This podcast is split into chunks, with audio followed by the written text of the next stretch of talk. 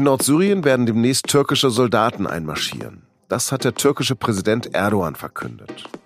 Dort haben die Kurden seit Jahren einen letztlich sehr erfolgreichen Kampf gegen die Terrororganisation IS geführt und auf dem quasi autonomen Gebiet eine basisdemokratische Selbstverwaltung geschaffen.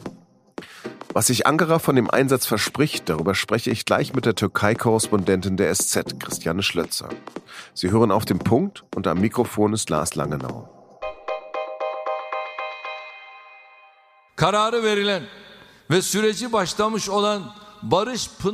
Es ist an der Zeit, den Weg für die Quellen des Friedens freizumachen. Das ist heute oder morgen der Fall.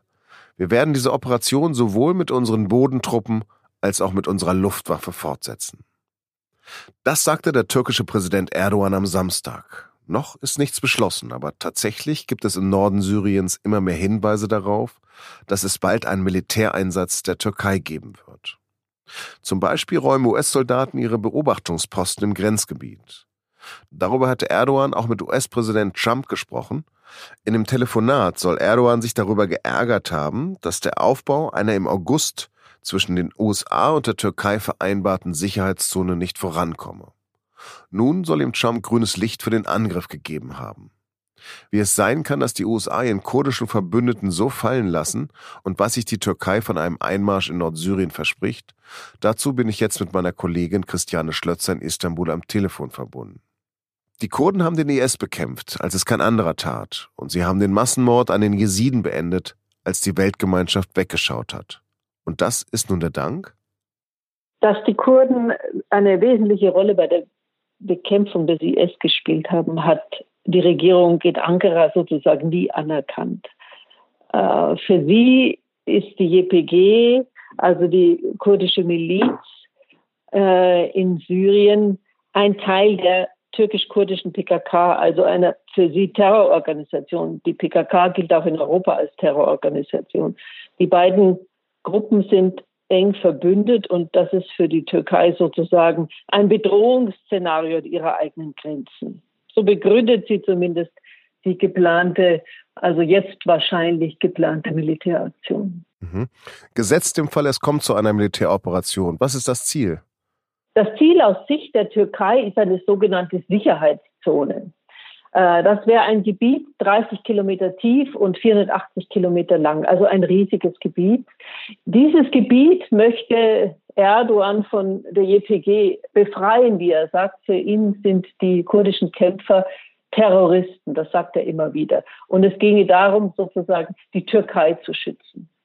Das andere Ziel, das Erdogan in der jüngsten Zeit immer wieder betont hat, auch vor der UN-Generalversammlung, da hat er sogar Karten hergezeigt, heißt in diesem Gebiet Flüchtlinge, syrische Flüchtlinge aus der Türkei anzusiedeln. Eine bis zwei Millionen, sogar von drei Millionen, also von praktisch allen Flüchtlingen, die in der Türkei sind, syrischen Flüchtlingen, hat Erdogan schon geredet. Er hat Bilder gezeigt von Musterstädten, die äh, türkische Baufirmen bauen sollten das ist ein sehr riskantes Projekt und es scheint auch kaum vorstellbar, dass es realisierbar ist. Denn das ist ja kein No Man's Land, das sind ja Menschen, da leben ja Menschen. Etwa 850.000 Menschen leben in der Region, 650.000 davon sind Kurden. Man kann sich vorstellen, das würde kaum friedlich abgehen. Es gibt ja schon ein Vorbild, und zwar im Februar 2018 wurde ähm, oder marschierte die türkische Armee in Afrin ein. Was seitdem hört man dort eigentlich kaum noch etwas davon. Was kennst du für Berichte dort oder warst du selbst mal dort? Nein, wir waren nicht dort. Es ist auch nicht so einfach hinzukommen. Ein paar türkische Journalisten waren dort auf Einladung der Türkei. Die Türkei hat dort äh, alle möglichen Einrichtungen geschaffen, eine Art Verwaltung. Äh, die JPG hat sich ja dort zurückgezogen aus dem Gebiet relativ schnell. Offenbar sind einige auch einverstanden mit der türkischen Verwaltung. Das heißt ja nicht immer, dass es ihnen vorher absolut besser ging. Ich weiß nur nicht, ob man das auf das Kerngebiet, das jetzt die Türkei sozusagen als Sicherheitszone anstritt, übertragen könnte. Das sind große Städte wie Kobane, wo die Kurden äh, gegen den IS gekämpft haben. Und auch, was sehr wichtig ist, es gibt dort auch äh, Gefangene des IS in dieser Region. Ähm, die wurden von den kurdischen Kämpfern und von den Amerikanern äh, in den letzten zwei Jahren in Haft genommen, gefangen genommen. Und was mit ihnen passieren soll, ist weitgehend unklar und die Amerikaner haben schon gesagt, darum müssten sich dann die Türken kümmern, falls sie in dieses Gebiet einmarschieren. Hm. Die Türkei ist Mitglied der NATO. Kann ein Mitgliedstaat einfach so Krieg führen? Was heißt können? Ich meine, die Türkei könnte das tun. Sie hat es ja auch in Afrin schon gezeigt. Sie könnte über die, die Grenze überschreiten. Natürlich ist das eine fremde Besetzung und eigentlich völkerrechtswidrig. Aber was ist mit den anderen Truppen, die sich dort auch befinden? Russisch, äh, iranisch, äh, auch die amerikanischen eine Zeit lang, die sich jetzt zurückziehen. Das ist natürlich auch eine Besatzung. Damaskus, also Assad, der Diktator, hat ja schon gedroht, äh, er würde das nicht zulassen. Auch Iran hat gedroht, sie würden das nicht zulassen, wenn die Türken das machen. Äh, die einigen, einzigen, die ihm jetzt sofort aus dem Weg gehen, sind die amerikanischen Truppen, die sich zurückziehen und die Kurden eigentlich alleine lassen damit. Die haben das auch schon beklagt und haben gesagt, äh, damit droht ein Krieg und äh, wir werden alleine gelassen. Womit kannst du das erklären, den Sinneswandel der USA? Trump wollte ja die Truppen schon lange zurückziehen. Er wurde dann ja noch ein paar Mal aufgehalten von, von einem Teil seiner Administration es ist den Amerikanern ja eine Weile gelungen, die Türken sozusagen von dieser Aktion abzuhalten, weil sie haben ihnen versprochen, wir machen gemeinsame Patrouillen. Äh, die hat Erdogan jetzt als Illusion bezeichnet, da passiere ja nichts. Äh, hat gesagt, die wollen ja damit nur die, äh, die kurdische YPG schützen und das sei nicht im Sinn der Türkei. Die syrischen demokratischen Streitkräfte geben sich jetzt auch kampfbereit. Haben die überhaupt eine Chance? Natürlich geben sich die jetzt kampfbereit.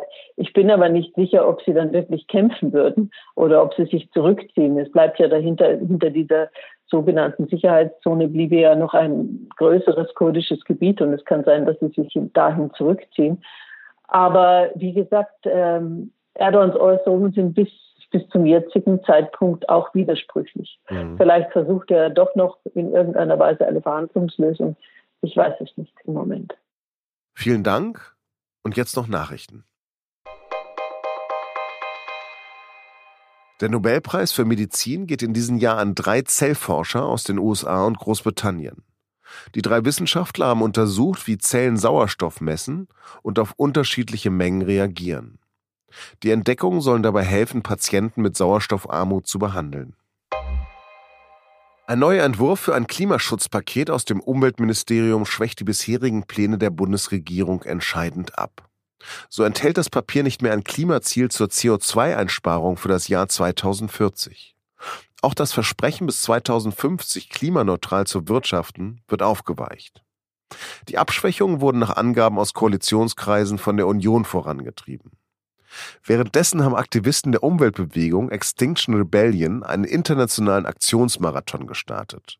Unter anderem in London, Paris, Buenos Aires und in Berlin.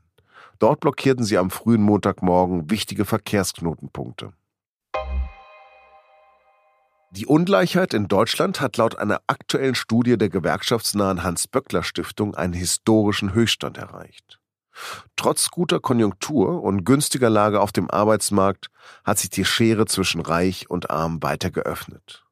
Dies sei ein Armutszeugnis für Deutschland, so die Stiftung.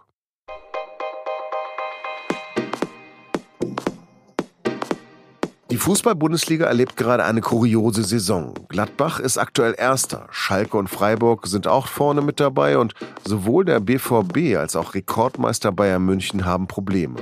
Woran das liegt? Darum geht es in der neuen Folge unseres SZ-Podcasts und nun zum Sport. Sie finden die Folge auf sz.de-sportpodcast. Redaktionsschluss für Auf den Punkt war 16 Uhr. Vielen Dank fürs Zuhören und bleiben Sie uns gewogen.